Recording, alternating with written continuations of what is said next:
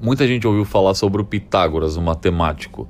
Geralmente no ensino médio, né, associa-se alguns teoremas e bastante números ao antigo filósofo.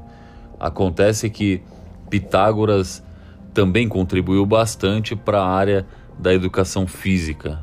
Em sua escola, fundada em Crotona, Pitágoras estabeleceu, entre as várias condições, a prática das atividades físicas como uma das básicas para ingressar e também permanecer em sua escola.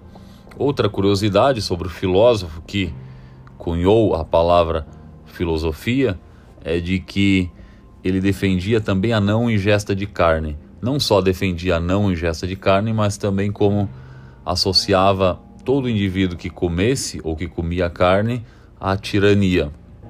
Não é à toa que até 1840 alguém que desenvolvia uma dieta com ausência de carne, essa dieta era chamada de dieta pitagórica.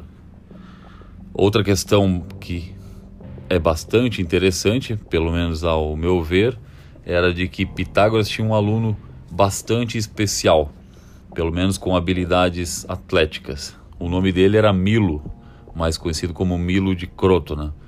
Milo de Crotona, para quem não lembra, é aquele indivíduo dentro da história que, dentro da história, se exercitava com um bezerro sobre os ombros.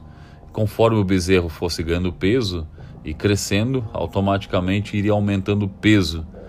E esse peso faria com que o Milo, ao se exercitar, ficasse mais forte a cada treino e assim sucessivamente. Dentro da história, esse é o primeiro registro de carga progressiva.